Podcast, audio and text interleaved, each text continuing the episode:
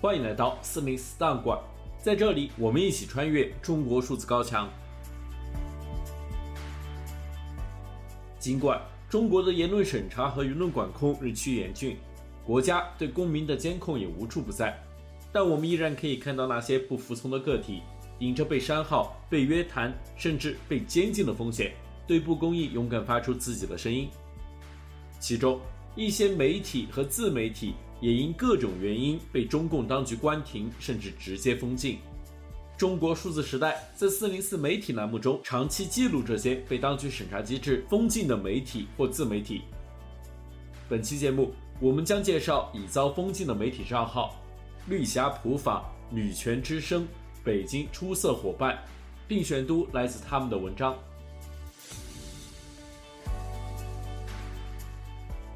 二零二三年八月十九日，专注于法律信息科普的微信公众号“绿霞普法”宣布即日起停更。“绿霞普法”的作者为臧启玉，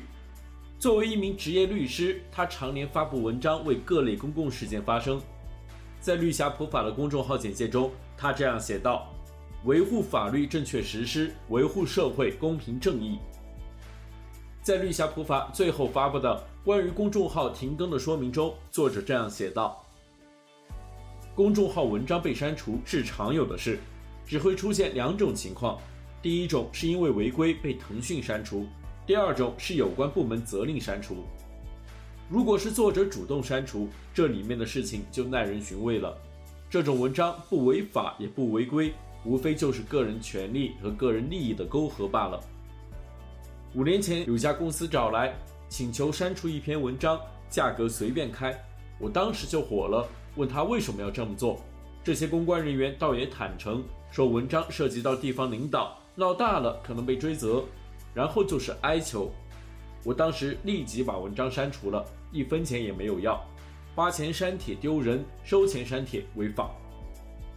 两年前，有个要好的同学找来说晚上在饭店聚一下。有点事情请求帮忙，我说吃饭就不必了，有事情直接说就行。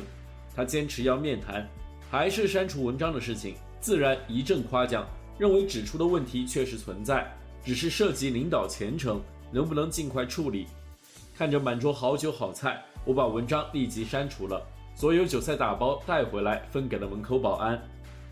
地方上的网管部门人员和单位里负责舆论宣传的干部，绝对不是清水衙门。除了上级安排，为了个人情分和利益，他们和外面删帖公平合作，只要利用手中的权力，就可以口头责令删帖。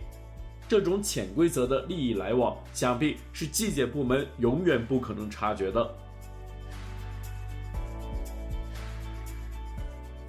我们再来关注女权之声。女权之声是中国女权活动者吕平在二零零九年创建的自媒体。在中国的 Me Too 运动中，女权之声发挥了重要的作用。二零一八年，女权之声全平台遭到审查，并被永久封禁。在女权之声于二零一七年九月十二日发布的文章《打破沉默者能打破中国的沉默吗》中，作者这样写道：“二零一七年《时代周刊》的年度人物是谁，并非任何个体。近日。”一群勇敢的打破沉默者登上这本全球最知名杂志的封面，《时代周刊》将这项殊荣给了这些在今年引发文化变革、对人们生活影响最深远、能够定义2017全年的人。这群人来自各行各业，有的是著名演员、流行歌手、新闻主播，也有的是厨师、清洁工、酒店服务员。他们身份背景悬殊，但都在今年勇敢地站出来，讲述曾经被性侵的经历，揭露了自己行业中存在的性侵事件，对施暴者提出指控，并通过参与反性侵、性骚扰的运动，鼓励和帮助其他受害者捍卫自己的权利。而这次《时代周刊》的评选结果，就是对今年 Me Too 运动的认可。封面公布后，许多人都对右下角的那只手肘感到好奇。那是一位同样勇敢地分享了自己被性侵的经历的女性，但由于担心公开露面后可能面临的现实威胁，他选择不以正面示人。的确，不是每一个受害者都能够不计后果的勇敢发声。那位露出手肘的人，可能在田间劳作，可能在伏案办公，可能在舞台上表演，他是多年无边沉默里的一员，是每一个声音微弱但仍想要被听见的你和我。而当 Me Too 运动在全球声势浩大的同时，国内却有权威媒体一度发表言论，认为像韦恩斯坦这种类型的性侵犯在中国是从没出现过的。这种言论使得批判与愤怒的声音迅速在国内外蔓延开来，其中不乏许多勇敢的中国女性站出来讲述自己曾被性侵犯与骚扰的经历，也有很多人举出了一些曾被广泛传播的案例。比如民生银行性骚扰案件、中金高管交易性性骚扰案件，还有最后被封号删博、消失不见的北电侯亮平。这样的场景绝不会仅仅只发生在娱乐产业，在校园里，曾有超过三分之一的大学生在一项研究中表示，经历不同形式上的性骚扰与性别暴力。在职场上，运用不对等的权力关系对女性员工进行性骚扰，也早已十分稀疏平常了。而在公交、地铁上，在酒店里，在婚礼等各种公共场所里，性别暴力更是无处不在。当惩治性别暴力的法律制度还不够健全时，媒体与社交网络的力量就显得尤为重要。这种性别话题的报道和传播，能让社会听见受害者的声音，能使人们更加重视性骚扰事件的存在和普遍性。但就像时代封面上那个只愿在镜头面前露出一截手肘的女性一样。在中国，有很多女性不敢向公众讲出自己的经历，不敢去揭露与指责性侵犯者的罪行。我们的性骚扰与性侵犯事件不比西方国家发生频率小，但我们敢于站出来维护自己利益的女性却比他们少了太多。也许出于对生计的担忧，也许出于对颜面的顾虑，而归根结底，还是我们的社会没有创造出一个能使他们勇敢发声的环境。从此刻起。意识到性别暴力的存在，意识到长久以来父权文化的性别压迫，并做出改变，打破沉默，那么一切便都还不算太晚。最后，我们来关注微信公众号“北京出色伙伴”。二零二三年八月二十二日，七夕节上午，有网友爆料称，北京出色伙伴、北京拉拉沙龙、豌豆黄艺术小组。飞天猫兄弟盟、传思、无性恋之声等关注 LGBTQ 权利的自媒体微信公众号被腾讯永久屏蔽。在中国数字时代曾收录的来自微信公众号“北京出色伙伴”的一篇文章中，作者针对2022年山东艺校学生高燕事件发表评论。他写道：“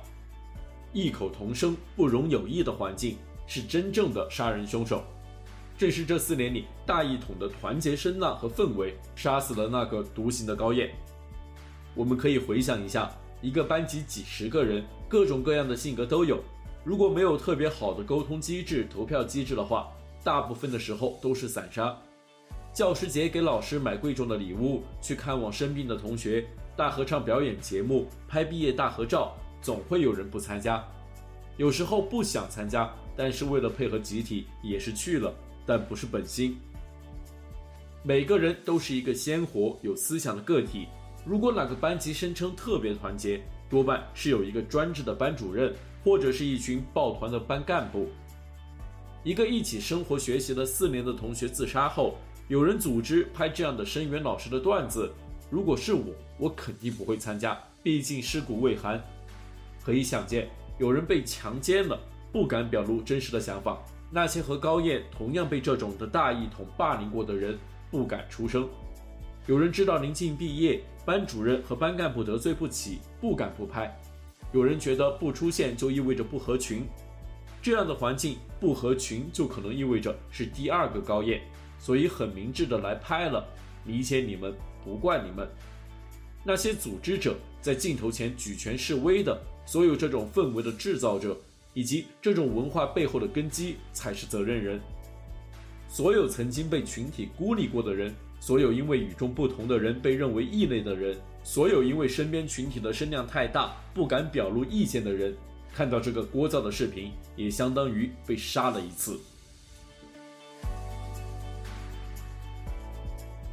以上是本期节目所选取的三个被封禁的媒体自媒体账号。本期节目所选读的文章全文见中国数字时代网站，这些作品版权归原作者所有。中国数字时代仅对原作进行存档，以对抗中国的网络审查。中国数字时代 CCT 致力于记录和传播中文互联网上被审查的信息，以及人们与审查对抗的努力。